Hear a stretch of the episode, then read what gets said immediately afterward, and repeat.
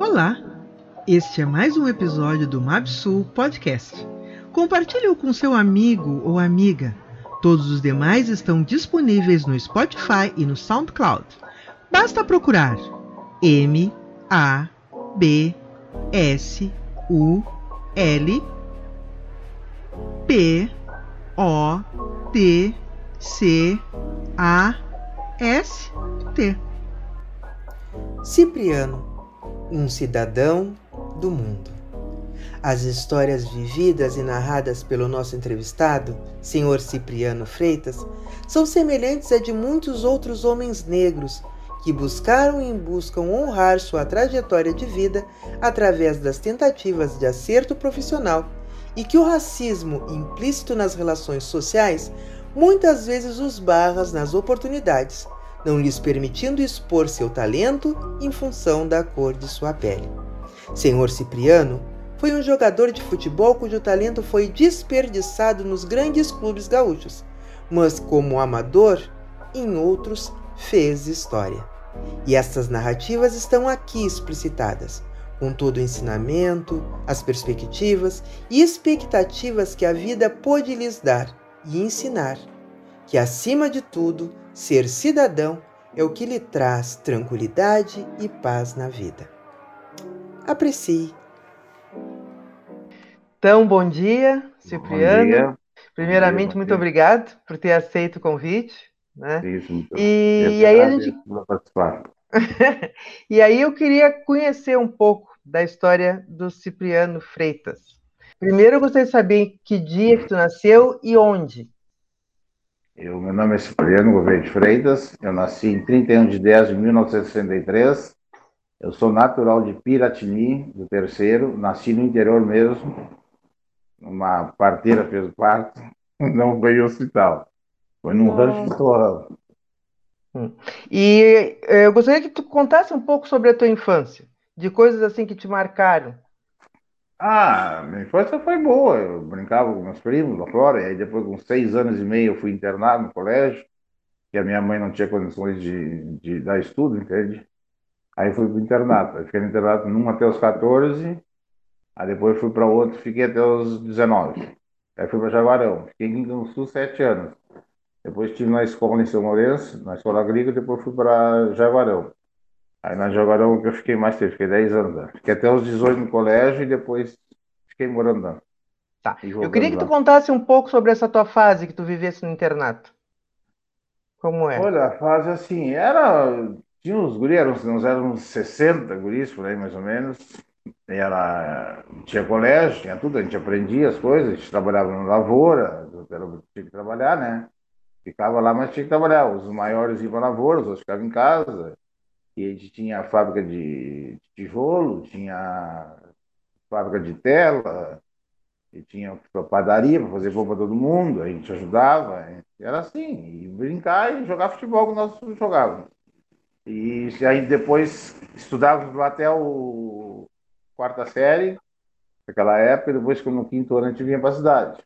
A gente vinha, nós vimos uns 10 guris, eu acho que já fazia isso, dava aqui, a gente vinha de, de Come, o diretor trazia, o reverendo. Para voltar, a gente às vezes ia a pé ou de carona, e a gente dava um jeito. A gente tinha que ir assim, entendeu? Com chuva ou sem chuva. A gente ia para lá, largava do colégio e ia para lá. Em que cidade ficava esse internato? Aqui em Canguçu mesmo. Ah, e tu é. tem mais irmãos? Não, sou filho único. Tá. E a minha então... mãe trabalhava. A minha mãe trabalhava de empregada na fazenda lá, entendeu? Aí eu tive que vir pro colégio para estudar. Sobre a tua mãe. É o seguinte, Sobre o que tu mãe... conseguiu acompanhar, o que tu não conseguisse também, o que ela te contava. É, minha mãe, ela trabalhava sempre em fazenda, né? Ela casou com meu pai, ela tinha já uns 30 anos, acho que ela tinha 29, 30 anos quando casou. Meu pai já era um cara maduro, tinha 56, eu acho, quando casou com ela. E ele era capataz de distância. Só que aí, tá, e aí eles foram para Tutaim, trabalhar lá numa fazenda. E ela trabalhava, era cozinheira, era pequenininha, né? E aí estava grávida de uma guria. Só que ela fazia muita força com as panelas, então panela grande. Aí, quando nasceu a guria, nasceu morta. Aí vieram embora para Piratini. Foram para a fazenda lá e um ano depois nasci eu. E aí meu pai, não sei se ele, que doença que ele tinha lá, só que ele foi para Rio Grande para tratar uma ferida, sei lá o que, que era, numa perna. Chegou lá em Rio Grande, ficou lá e deram uma injeção nele, não sei se deram errado, e aí ele morreu.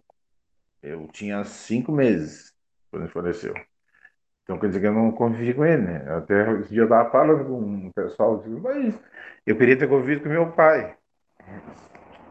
Uns 10, 15 anos, mas não, não deu. E aí depois a minha mãe. Ah, só um pouquinho.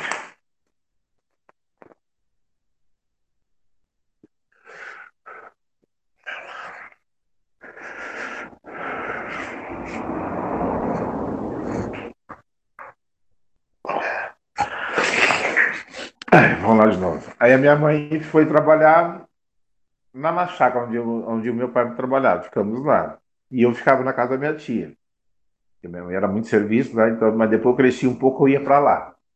No verão, assim, entendeu? Aí eu ficava lá e a, a dona da fazenda era muito boa para mim, tudo. E na época eu ia estudar, ia morar com o filho dela, entendeu? Dessa mulher, da outra fazenda lá. Agora nem tem mais. E só que aí o cara assim, ah, mas o problema é que tão, eu tenho cinco filhos, cinco ou seis ele tinha, mais um vai ficar ruim. Tá? E aí eu não fui. Aí fiquei lá para. Aí a mãe estava desempregada e tinha nascido esse guri. E ela precisava de empregada. Aí o cara foi lá atrás da mãe e disse assim, não, mas tem problema, eu tenho um filho. Não, não tem problema nem, pode ir. O guri vai, pode ir junto. Eu era pequeno, tinha quatro anos. Daí a gente foi para lá, o guri tinha dois dias. Só que é claro, tu é criança. Sempre vai fazer uma arte, alguma coisa. E aí o, homem pegou, cresceu um pouco e disse, não, não, assim, com esse jeito assim, não dá para ele ficar. Aí a mãe dizia, agora, não tinha que fazer. A minha tia tinha cinco filhos, já não tinha condições também de, de ficar com mais, e eu também, né? Então, aí ficava difícil, né? A época, naquela época era difícil a vida, né? Aí eu peguei, a mãe ficou trabalhando e eu fui pro colégio internado. Eu ia só nas férias, né? E a minha mãe trabalhou 40. Eu, esse guri hoje está com 53 anos. E nós convivemos junto hoje. Ele me convida, vai lá para a fazenda, eu vou para lá, fico sempre que eu quiser lá. Ele chegou para mim e disse: se quiser vir morar aqui, tu pode vir. Eu disse: não, por enquanto eu não quero, mas não vou dizer que, não, que um dia que eu não vá. Eu nunca sabe o dia de amanhã, né? Aí eu, mas ele sempre me convida, ele passa aqui e me convida. Vamos para lá, não sei o que. Ah, mas hoje eu não posso. Mas a gente tem uma convivência boa como se a gente fosse irmãos, entendeu? A gente trata assim.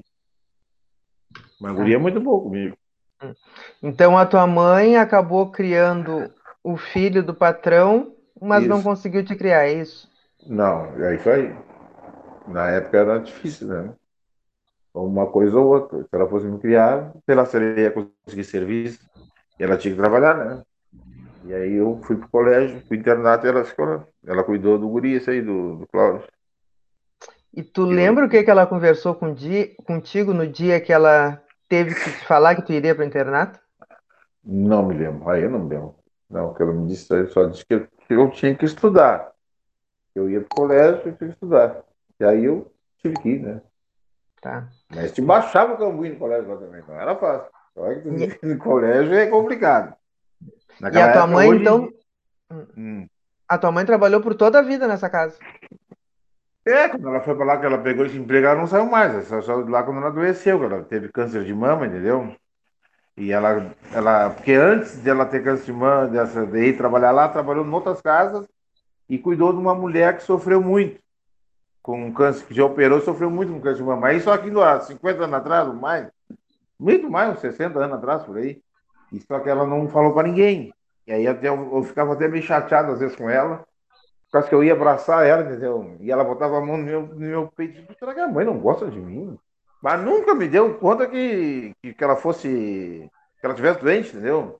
Aí quando a gente trouxe ela no médico, eu escuri ela já estava com câncer avançado. Já. O cara disse, ela está com câncer, não tem o que fazer. E operar, e ela disse, não, operar não opera. Operar não vou operar. Por causa dessa mulher que sofreu muito, entendeu? Aí ficou. Aí só, tá, minhas químicas ela faz. Não, até as químicas eu faço. Para, não sabia nada, eu não sabia nem ler, né? Então, ah, isso aí eu faço, mas operar não opera. Então tá. Aí levamos lá, acho que ela fez umas quatro ou cinco sessões só. E ela, a gente descobriu em junho, acho, em maio. E aí em setembro ela faleceu. Nossa. Como é que era o nome da tua mãe? Zenaide. Tá. E o pai Cassiano. Cassiano. É. Nome bonito. Mas era velho, se tivesse vivo hoje, estaria com 118 anos. Nossa. E tu tem lembranças dele? Só foto tem, mano. Foto e os que as pessoas me falam, entendeu? Os que conheceram ele, me falam dele dizendo que ele era parecido comigo. Quer dizer, eu parecido com ele. Era a mesma coisa, estava olhando para mim e enxergava ele, entendeu? Sou bem idêntico e... a ele. Aí a minha mãe já sou bem diferente. Minha mãe era bem pequenininha. E em que cidade que eles nasceram? Eles são todos de Piratini. São todos do interior de Piratini. Nasceram em Piratini tudo. Tudo ali. Os parentes também, tudo ali. Dos então, antigos, os meus parentes, tem poucos. Entendeu? Eu conheci vazio.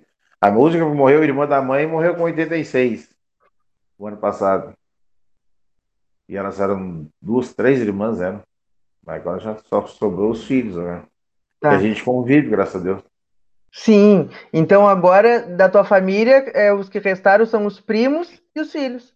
Isso, de deles e meus filhos. O resto foi tudo. Os antigos já não tem quase não. Se tem, eu não, não tenho convivência, sim. Eu acho que não tem mais. Tem só, só primo. Tá.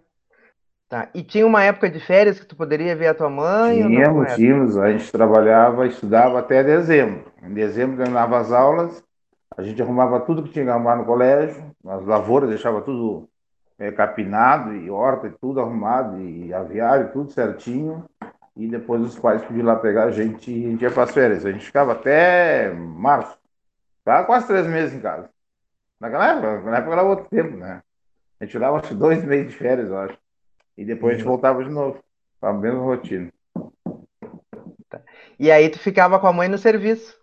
Quando tu é, tirava é, férias? eu ficava com a mãe no serviço, tirava férias lá, porque aí podia ir. Eu, depois, senão eu ia para casa da minha tia, que tinha mais primos, entendeu? Aí eu gostava de ir lá para a gente poder brincar, porque lá na fazenda não tinha, quase como brincar. Aí eu pegava e dizia para minha mãe, vou lá para casa da, da tia. Aí eu ficava lá com os meus primos. A gente ficava até. brincava, às vezes eu, eu ia para passar um fim de semana, ficava 15, 20 dias.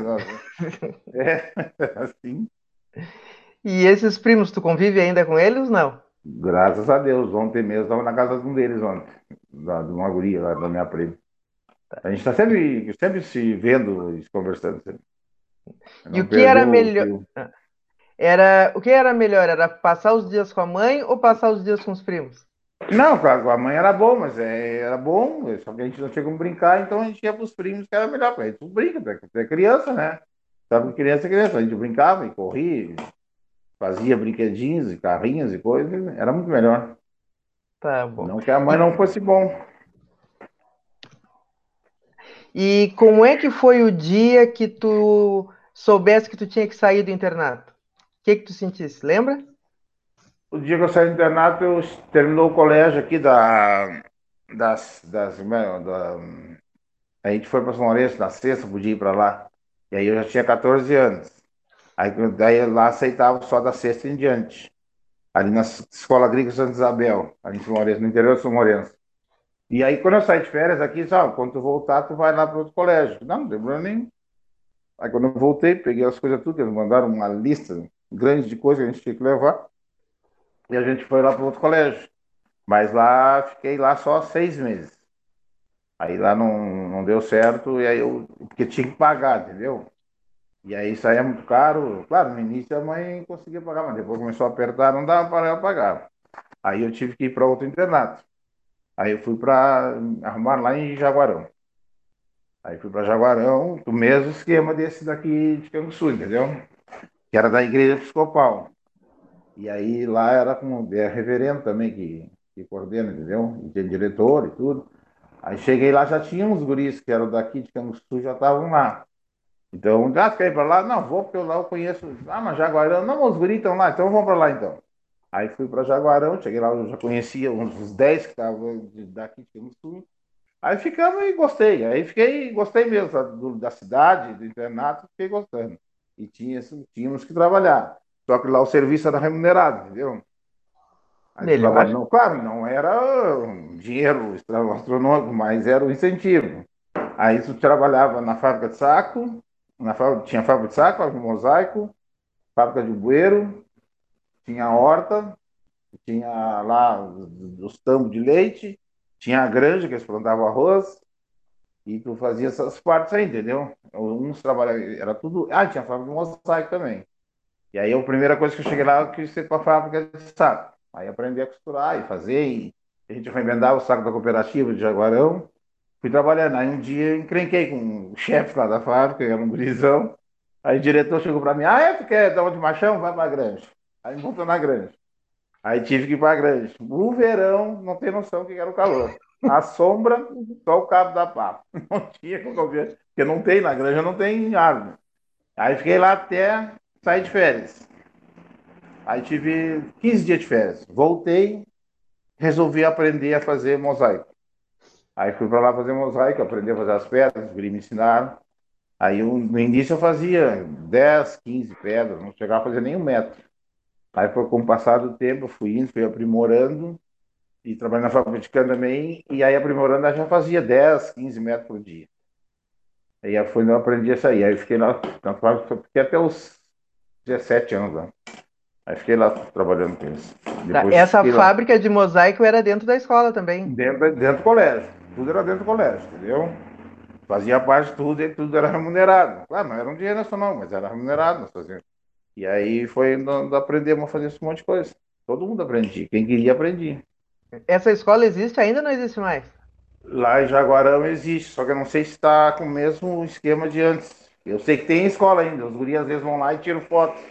E mandam pra gente, que a gente tem um grupo, entendeu? Dos ex-alunos que, passaram por lá. Claro, hoje já estão todos com 60, outros com 65, outros mais velhos, já têm netos. E, então, por aí, entendeu? Mas a gente mantém o contato sempre também com, com esses grupos de WhatsApp. E, mas eles vão lá e tiram foto, mas acho que é o, é o mesmo esquema ainda. E esse aqui de Canguçu agora virou asilo de, de velhos. Hum. Aqui já não tem mais aqui, aqui não existe mais aqui, entendeu? O internato agora é um asilo. Esse aqui de Canguçu. E de Jaguarão é a mesma coisa, acho que continua. Acho que o diretor acho que ainda é o mesmo, hein? Que na época era o, digamos, o monitor lá.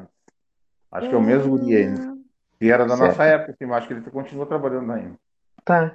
E tu achas então que esse tempo foi bom para ti, ter vivido em internato ou não? O que, que tu pensa a respeito disso? É, assim, em partes até foi. Para mim foi bom, entendeu? Porque que, que a vida é diferente, não é como tu tá no lado da tua mãe, entendeu? Tu sai pro mundo e aí tu sai do vinho da tua mãe não é fácil, mais novinho. Tu te machuca, mas tu, tu tem que ter coragem. Aí tu vai. Mesmo que não queira, tu vai ter que ir. Porque não tem outra opção. Mas aí, graças a Deus, foi um caminho bom. Porque tem muitos que passam por uma trajetória dessa e pegam do rumo, né? E eu não. Vários lá que foram de lá não seguiram um caminho bom. Tem uns que tá, por outro caminho, mas nós, a maioria, todo mundo caminho bom. Sim. Os guris que estão lá, que a gente convive hoje. Bom que vocês continuam se comunicando. Ah, é? Tem grupo, acho que tem uns 30, eu acho, guri que passaram por lá, mas a gente conversa. Hein? Nossa. Tá, e agora me conta depois dos 17. Qual foi o rumo? O que é que fizeste? Aí eu fiquei lá, completei os 18. E eu tava para ir pro quartel. Só que nessa época aí me convidaram para mim fazer teste lá no Inter. Eu jogava no Jaguarão, no Cruzeiro. Aí o, um cara tinha ido lá para olhar outro jogador. Aí viu eu jogando, gostou de mim, queria que eu fosse lá. E eu tava no internato ainda. E nesse meio eu tinha que ir pro quartel internato, entendeu? Aí o cara chegou, tá, mas tem problema do quartel. Aí o cara disse, não, quartel não é problema. E a gente vai lá e fala com o comandante do terceiro exército, que era de Santa Maria, lá em Santa Maria, com o terceiro exército, e o cara é colorado doente. Ligaram pro cara, e eu estava lá no exército, eu estava lá no, no, no, na turma do excesso, para ver se eu ia ou não. E aí os caras do exército queriam que eu ficasse, porque eles queriam fazer uma seleção do quartel para ganhar o campeonato do, do estado, do exército. E eu digo, agora? Eu, como é que eu vou fazer? E não chegava nunca o telegrama do para me liberar. Aí passei uns quatro dias, acho que lá no excesso. Quando me botaram numa companhia, tá, perdi a vaga, não vou mais. Tá, tá bem, mas vou ficar aí, vou ficar. Aí, quando foi no sexto dia, chegou o telegrama do, do comandante dizendo que era pra, não era para me servir. Se tivesse entre eu e o universitário, eles, o universitário servia ou não. Era para me liberar. Aí a gente foi, me liberaram, eu fui para Porto Alegre, tive uns tempos lá, mas aí não me agradei, eu era muito era muito puxado assim, aí já embraveci lá, peguei e fui embora. Aí voltei para Jaguarão de volta. Fiquei na Jaguarão um bom tempo. Aí queria me levar para o Pelotas umas 10 vezes, eu nunca fui. O cara chegava, vamos, tá, eu vou. O cara deixava, mandar, amanhã tu vai, eu vou. Chegava no dia, de, ah, não vou nada, ficar ficando me Aí com 24 anos já tinha já, aí me levou, queria me levar para o Brasil. Aí o cara foi lá, me pegou dentro do carro, me levou para lá. Aí fiquei lá até de abril, março até, até agosto. É, em agosto foi que eu saí, né? Agosto, setembro eu saí do Brasil. Aí fiquei uns 7, 8 meses. Mas foi muito bom, assim, para mim foi bom. Aí depois vim para Canguçu. Aí digo assim, aí eu, entre Canguçu e Jaguarão, digo, vou voltar para para Jaguarão. Eu tenho bastante conhecimento, só não tem família. Não, lá, mas eu, eu quero mais detalhe dessa época do futebol. Quando tu fosse pro Inter, tu chegou a jogar no time? Era não, só treinamento? No Inter eu fui para lá fazer teste. Hum. Só que não fiquei lá um tempo e não conseguia a encaixar, entendeu? Porque nem dizia ah. o diretor lá. Aqui são, veio, passa mil na peneira, a gente aproveitar um.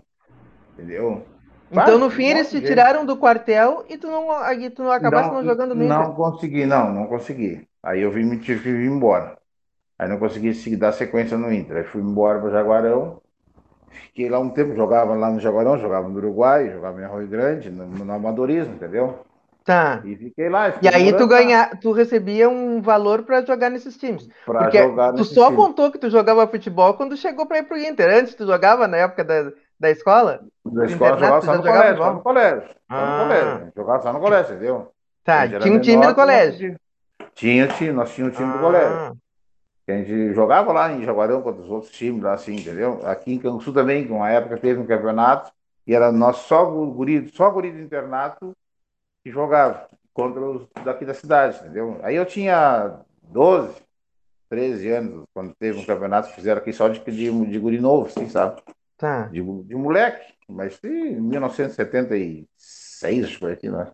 Tá. E nessa época, e nessa época que tu fosse para o Inter e depois é, fosse para o Brasil, tu tinha mãe ainda? Tu chegasse a conversar com a tua mãe sobre o que decidir? Ou tu decidia claro. tudo da tua cabeça e pronto? Não, eu, eu, eu saí de casa com seis, entendeu? Aí eu ia lá só visitar ela. E aí depois eu tinha 18, eu morava no Jaguarão, já estava pronto. Eu, eu saí do, do, do, do, do Inter, fui para o Jaguarão de volta. Mas aí eu já estava com 18 anos, eu eu não, para casa não vou ir. Aí fiquei lá em Jaguarão e jogava lá, entendeu? Mas aí eu perguntei para ela uma vez, que eu não fui pro Inter, perguntei para ela o que, que ela achava. Ela ah, tu, tu que sabe na tua vida, se tu achar que tu deve ir, tu vai. Tu quer tentar, tenta, né? E eu digo, não, então tá, eu vou tentar ir lá, então. Aí fui para lá, para Porto Alegre, lá, me levaram lá, eu e outro guri de Jaguarão, mas só que aí não deu certo, aí a gente veio embora de volta. Aí eu segui, eu em vez de, eu poderia ter ido para outro lugar, mas eu voltei para Jaguarão de novo. E lá em Jaguarão eu fiquei jogando, não, eu jogava no Uruguai, lá no, no, a gente ganhava o dinheiro igual. Era isso que eu ia te então, perguntar, era, um dinheiro razoável? Era pouquinho? Não, como é era? dinheiro era bom, banda, louco, o dinheiro era bom. Na época eu jogava lá, que eu jogava no Uruguai, lá no, em Jaguarão, lá Deus livre. Lá no Uruguai eles me davam, pagavam e me davam carne, me davam gasolina, me davam tudo. Em Jaguarão também. Só que aí agora eu fazia o seguinte, eu pegava quatro, cinco diretores, cada um me dava um pedaço. Era para poder sobreviver, né? Aí um pagava o aluguel, o outro pagava a água e luz, outro pagava as contas de loja, era assim, entendeu? E aí eu fiquei lá, depois arrumei um serviço com um cara lá e fiquei trabalhando lá e jogando. Depois fui é. jogar no, no, Campeonato Amador em Arroio Grande, aí depois que eu fui pro Brasil. Hum. Mas aí eu já tava... Em Arroio, em Arroio Grande foi por quanto tempo? Em Arroio Grande eu joguei em 85, 86, acho. É, e eu morei em 86 lá. Morei quase tá. um ano em Arroio Grande. Que time eu era? No Inter de Arroio Grande. O Internacional ah, de Arroio Grande. Pato tá. Hum. Sim. Tá, e em Pelotas por quanto tempo tu ficasse? E de que ano até que. Em Pelotas eu fiquei em 88. 88. Aí tá. eu joguei, acho, fiquei lá de abril até agosto, setembro aí, depois fui embora. Tá, aí e jogasse? Não cheguei a jogar, só treinava lá, nós treinava, treinava, mas jogar não, não cheguei a jogar, entendeu? Mas fazia parte do grupo. Mas só que na hora de, digamos, tem a lista de quem vai jogar, quem não vai, mas eu nunca peguei lista, entendeu? Fazia parte disso aí. Essa aí depende muito do treinador também, se vai te agradar de ti, se não vai. E, geralmente sempre pega um que vocês pegam de ponta. Eles gostam mais dos outros e o outro não. E qual o motivo que tu acha desse, desse. Qual era o critério que tu acha que eles escolhiam de deixar uns de fora e colocar outros? Era só a competência ou tinha algo além? É, tu tem a competência, tu tem o carisma, tu tem uma pessoa que tem mais para um jogador, para o outro, entendeu? Às vezes até tem jogador que é melhor, mas o cara tem a preferência para o outro, eles não querem saber. Aí então te deixa de fora. Não que eu fosse melhor para os outros também, né? Tinha jogadores assim, mas eu, muita, muitas vezes eu vi tinha jogadores que eram inferior aos outros que, que ficavam de fora e jogavam. Aí os caras, às vezes, eram melhor não, não, não, não pegavam lista. Isso que eu acho. E esse, por, o futebol ele, ele é assim, entendeu? Até hoje é assim. E não vai mudar. Assim. Essa, a lógica deles é isso aí. Aí chega um treinador, se mudar o treinador, o treinador chega lá, ele vai gostar mais de uma pessoa ou vai gostar do outro. Não vai agradar todo mundo, entendeu? Alguns eles vão chegar e vão, não, parceria com aquele ali. Mesmo que o cara seja inferior, bota aquele. Não vai botar o outro. Entendeu? Mas é assim, aí fiquei lá, e quando foi em setembro, aí, outubro, eles me dispensaram. Tá. Então, ainda falando um pouco dessa época do futebol. Então, tu passou um tempo, né? É, em escola de, de internato, depois Isso. fosse futebol. E aí eu te pergunto assim: para quem estiver te escutando agora e pensa na carreira do futebol, tá? Os jovens, que conselho tu teria para dar para eles? Eu, a partir do hoje, que tu vivesse. Hoje em dia, assim, hoje, quer dizer, tudo que é lugar, toda coisa que tu for fazer, se não agarrar com as duas mãos, tu tem que chegar e encarar, encarar mesmo. Quer ser jogador? Vai para frente, tem que encarar. E eu, eu já não fui por causa que não é um exemplo que eu vou dar, seja bom, porque eu gostava da noite. E a noite te arrebenta. Quem quer jogar futebol tem que ser regrado. Se não tiver disciplina, pode ser o melhor do mundo. Eles mandam embora, não querem nem saber. Se não tiver disciplina, não adianta. Pode ser o Pelé da vida, mas se gostou da noite, eles descobrem tudo. Não adianta achar que vai sair, que ninguém vai descobrir, que eles vão ficar sabendo. Então eu acho que quem quer ir tem que ser tem que ter disciplina. Primeira coisa que tem que ter disciplina. E depois ter vontade de querer fazer, de querer ser jogador. Entendeu? Não adianta querer achar ah, que eu sou bom. É bom, mas chega lá, se não tiver disciplina, vão mandar embora. Eles não querem nem saber, nem perguntar. Ah, não, tá dispensado. Entendeu? E hoje em dia também tem outra coisa que influencia muito os jogadores de futebol, que naquela época não tinha quase, que é os procuradores, entendeu? E aí eles botam nem que seja um pouco abaixo no, no, nos diretores de futebol. Porque os diretores têm dívida com eles. Chega lá um diretor, digamos, eu, o cara lá é meu procurador, mas ele já há tempos que ele trabalha no coisa, ah, eu preciso botar um jogador aí. E o cara disse, ah, mas não tem vaga. Ah, mas eu, eu arrumei negócio para ter outro jogador. Então tu vai ter que aceitar o meu. E aí um dia entra isso. Entendeu? Eles fazem assim. Hoje em dia é assim que funciona. Tá. E aí, então, a partir do que tu me contasse agora, que conselho tu daria para os pais? Porque às vezes eles vão ainda criança, né? Fazer teste é no bom, Inter, bom, fazer teste no Grêmio. Então, que conselho tu teria a dar para os pais desses jovens? Eu acho assim, ó, hoje em dia a maioria das pessoas nasce um filho homem, a primeira coisa que é ser jogador de futebol, entendeu? Por causa que, claro, um que em 10 anos faz fortunas. Se tu for o cara mesmo, sabe que em 10 anos faz. E aí a maioria dos pais pensa nisso hoje.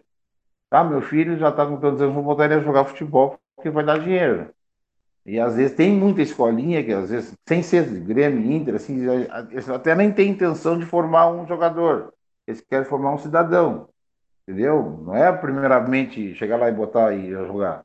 Então eles pegam, botam a escolinha e os caras vão ensinando tudo, as regras que tem, tudo assim, mas não como se fosse para ser um jogador de futebol. Às vezes, claro, de, é que eu te disse, de mil um sai jogador. Mas pode sair cidadão, pode ser médico, pode ser professor, pode ser outras coisas, entendeu? Nas escolinhas que tem. Até lá no Inter também. Eu tenho muitas vezes que não fico lá, mas não jogo. Aí de repente sai dali e sai outra pessoa, né? E eu acho que esse é um conselho bom. Eu acho que isso aí foi por causa que. Não adianta querer pensar só em ganhar o dinheiro. primeiro tem que pensar em ser um cidadão do bem. Não adianta tu querer ir lá para ganhar dinheiro e depois tu botar tudo a perder, né? É verdade. É. Aí tu fosse jogando futebol até que idade? Assim, jogando, jogando em competido mesmo até os 35, 35, 36. Aí depois só jogava em veterano. Mas, tá. Jogavas em Arroio Grande? Ou em um... Joguei em Arroio Grande, no Internacional, no Campeonato Amador. Disputei campeonato com eles. Joguei em Jaguarão no Cruzeiro, veio Amador. E depois no Canguçu, em Canguçu. E por aí afora, joguei um monte de lugar. Tá. E depois, quando que chega depois... nessa história? Aí depois, acho que com 30 anos, 30 anos eu tinha o primeiro filho. Aí eu já estava quase largando futebol, entendeu? Aí já não estava mais, aí eu já estava mais para trabalhar que tá jogando futebol. Eu já não era muito, muito competitivo, competitivo.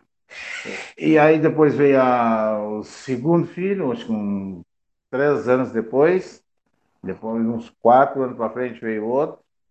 E aí estamos aí, tem três filhos. Então, Qual o é o nome deles e que idade eles têm hoje? O Jacques tem 27, fez agora 15 de abril. A Andressa tem 24, fez dia dia 4 de março, e a Amanda fez 20 no dia 15 de janeiro. E eles estão todos, estudam, o, o guri só trabalha, parou de estudar, só fez o segundo grau e não quis, não quis dar, dar sequência, mas trabalha, e as outras gurias fazem faculdade. Hum, que faculdade que elas fazem? Que curso? A Andressa, mais aqui a mais velha, faz pedagogia na Católica. E a Amanda faz medicina na federal. Maravilha! Que bom! Que é. bom! uh, e com que idade tu perdeu a mãe? Que idade que a mãe faleceu? A minha mãe faleceu com 74 anos. Eu tinha, acho que um. Deixa eu ver, eu tinha 30 e. Não, já tinha 40 anos, acho que. 41. Tá, 40. então ela, ela conheceu os netos. Ela conheceu, conheceu, conheceu os netos. Tá. E como é que tu educa os teus filhos a partir da tua vivência, da tua experiência de vida? Eu sou muito realista, eu falo a língua da rua com eles. Né? Eu não falo palavra científica, não, eu falo a língua do dia a dia. Como é a língua da rua? Ah, a língua, não língua de malandro, sabe que malandro tem bastante hoje. E aí eu falo direto com eles. Digo assim, eu caminho do bem, essa linha aqui é boa, essa linha aqui é ruim. Aí tu escolhe o que tu quer seguir, entendeu? Mas graças a Deus eles são muito, muito regrados, assim, entendeu? São muito disciplinados. Eu não tenho queixa nenhuma deles. Para mim são maravilhosos. Que bom. E os filhos esses que estão na faculdade, eles entraram por cotas ou não? A Andressa não, a Amanda entrou por cotas, ela entrou pelo SISU. Ah, tá. É, pelo, pelo, pelo PAV? Pelo PAV também, ela fez o PAV todos os anos, entrou pelo PAV. Maravilha. E ela foi chamada em quatro faculdades. Olha! Quatro. Ela foi chamada para fazer, ela fazia química primeiro. Sim. Aí depois chamaram ela em, lá na, em Santa Catarina para fazer biologia. E chamaram ela na federal para fazer agronomia. E depois ela foi chamada para medicina na federal. Aí respondeu medicina. Maravilha. Ela estava cursando química quando foi, quando passou para fazer medicina. Ela está na medicina, graças a Deus. Tá. E aí, ela está levando com tranquilidade, está tendo dificuldades? Como é que está sendo a questão de Não, material? Eu, eu esse ensino remoto? Tem mais ensino é, remoto. Agora... Mas ela está tranquila. Né? Eu pergunto para ela às vezes como é que ela está gostando, se não está, porque às vezes a pessoa não gosta, né? Ela diz, não, não, está tranquilo, está tranquilo. Ela gosta, está gostando mesmo.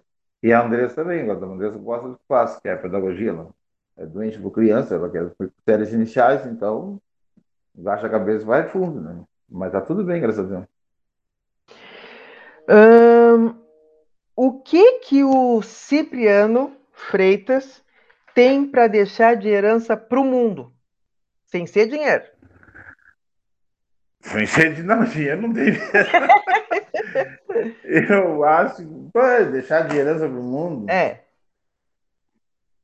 Olha, sim, eu acho que, as, que deixar de herança devia ser o que as pessoas deviam ser muito mais uh, amigas e mais humanas uma com as outras, entendeu? E o que eu vejo hoje em dia, assim, é, é, hoje em dia, digamos assim, na cor preta, se tu não tiver poder, tu não tem nada. Eles te passam por cima. É o que eu disse para meus filhos. Ó, quer ter alguma coisa, tu estuda. E o padrinho dela também, o padrinho dela disse, mano, tu quer ser alguma coisa, então não adianta ter dinheiro, tu estuda, porque senão depois te passa por cima. Entendeu? Porque ninguém olha se tu tem dinheiro, eles olham para tua cor e acham que pode passar por cima, entendeu? E eu acho que o, que o mundo deveria olhar para isso daí e deixar de lado a cor, ou sei lá, se é preto, branco, amarelo, e tratar todo mundo igual. Senão não adianta. Que, que, que mundo nós vamos viver? Não vai acabar nunca. Entendeu? Eu acho que o mundo fosse olhasse mais para esse lado aí, seria uma boa herança. E viveria muito melhor. Uh, tu falaste da questão da cor. E aí, então, eu vou aproveitar para te fazer uma pergunta. Se tu já sofreu racismo e como é que tu reagiu? Já sofri racismo, isso em há uns 30 anos atrás, acho. Quando eu morava em Jaguarão, mais, mais que isso. Eu fui para entrar num clube. Né? Quando eles tinham clube, tinha os bailes de carnaval, entendeu? Aí eu fui para entrar no clube e não deixava entrar, porque eles não vendiam ingresso para pessoal da cidade. Aí passou um ano, eu me dava muito bem com os guris lá do que, que frequentavam, né? Nós era tudo amigo. Aí um dia eles liberaram para vender ingresso pro pessoal da cidade. Tá, agora eu vou comprar, eu vou entrar. Os caras, não, tu vai ir. Mas não quero ir. Vai dar complicação. Não, não dá nada. Se liberaram, pode entrar. Então tá, compraram ingresso. Fui lá. Aí eu acho que eu entrei. É, eu entrei esse ano, primeiro eu entrei. Aí tava lá, numa boa, não incomodando ninguém, de boa dentro do quadro, me divertindo com todo mundo. Aí um diretor me enxergou lá dentro. Só tava eu de preto lá dentro. O diretor me enxergou e falou para um outro diretor: tem um negrão aí dentro. E o cara disse assim: tá, alguém tem? Não, tem negro, não pode ter negro dentro da festa. Mas como assim? Não, não pode. Vou tirar para rua. Aí o cara assim: se tu deixar ele aí, tá fazendo alguma coisa de errado? Não, então tu deixa ele aí. Ele cara, não, mas tem que tirar para rua. Deixa ele aí, porque se tu for tirar, vocês for lá mandar o segurança tirar ele, os guris vão quebrar o clube. Vai terminar o baile. Ele se dá bem com essa coisa toda. Então tu deixa ele ficar aí para não dar incomodação. Aí me deixaram. Saí lá do bairro 5 da manhã só, fui embora. Mas fiquei sabendo isso aí depois. Na hora não sabia de nada. Passei o carnaval também, mas pouco passado. Aí depois o outro ano fui entrar de volta. Aí quando eu cheguei na porta, não me deixaram entrar. Chegou na porta, o diretor que me barrou era meu amigo. Aí chegou, os guris pegaram assim, não, tem que ter um representante que te represente. Aí os guris, não, fulano, não, esse não pode porque ele é dependente. Aí ia passando um cara lá, um ricaço lá, de Paulinho, tu assina para mim aqui, Paulinho, o que, que houve? Não, para poder entrar, tá, deixa assim, pã, tá liberado. Não, precisa mais. Aí uma dessa, um dos guristas se revoltou com o diretor, tu não quer deixar ele entrar porque ele é negro. E aí ele foi e disse assim, é por isso mesmo que não vai entrar, porque ele é negro. Eu digo, aí eu já comecei a me embravecer, e eu acho que até chorar, chorei. Peguei e digo assim, não quer deixar entrar? Não tem problema nenhum. Vou lá na Polícia Federal. Saí do clube, eu vou e saí a passo. Os guris ficaram, não, não, não, vou lá na polícia. Não quero nem saber, vou lá, vou denunciar mundo a fechar. Aí tem que trancar o bairro. Aí saí. Eu ia indo no meio da praça, chegou um, um, um, um senhor lá, lá de Jaguarão, que era meu amigo. Eu trabalhava com o filho dele, eu, eu vivia na casa dele tudo lá. Me chamou.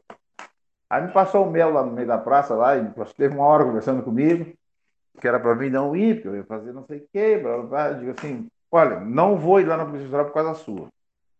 Não vou fazer isso aí por causa do senhor. O senhor é muito bom, e eu convivo, convivo dentro da casa dele. Aí peguei e não fui. Deixei passar. E aí foi essas vezes que eu fui discriminado lá. Claro outras vezes também. Tu vai na rua, uma pessoa te enxerga, a primeira coisa é atravessar a rua pro outro lado. Ou se não, você agarra na bolsa. Né? Mas isso aí, eu acho que a cultura do gaúcho é muito racista. A grande verdade é essa. O povo gaúcho aqui é racismo é, é descarado. Não adianta achar que, ah, porque eu não sou racista. Eles são racistas, sim. Eles são enrustidos ou não. Que nem um chegava para mim e dizia, ah, porque é isso de negro? Ah, porque é daquilo? Aí um disse para ele, cara, não faz assim. Ah, mas eu estou brincando. Tu brinca, mas o outro que passa na rua ouve, não vai até uma chega brinquedo. Aí quem é que vai levar as. Aí eu disse um monte de coisa para ele, nunca mais me falou disso aí, brincadeira de, de negro, entendeu? Eu acho chato. E em que cidade que tu vive agora? Agora eu vivo em Canguçu. E os teus filhos já, so, é, já sofreram racismo?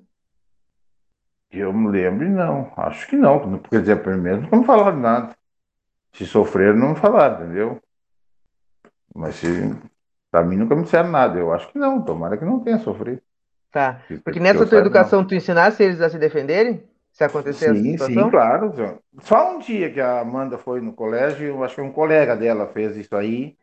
E aí ela me falou, ela não queria estudar. Até foi essa vez. Agora me lembrei.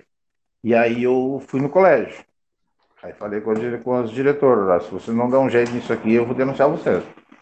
Eu vou denunciar o colégio, vou denunciar todo mundo, professor e aluno, vai todo mundo, todo mundo. Aí depois daquilo, nunca mais. Porque o guri que, que, que, mexia com ela tinha um irmão negro. Só que ele era branco, mas ele tinha um irmão por parte de por parte de mãe, que, que era negro. E é negro, o guri é vivo lá em Porto Alegre tudo hoje. Só que ele mexia com a Amanda, chamava a Amanda de macaca, chamava a Amanda disso. Aí a Amanda me falou, eu fui lá no colégio. Ah, fui quente. Já fui direto na diretora. Digo, se não, se não der um jeito, eu vou procurar outro jeito.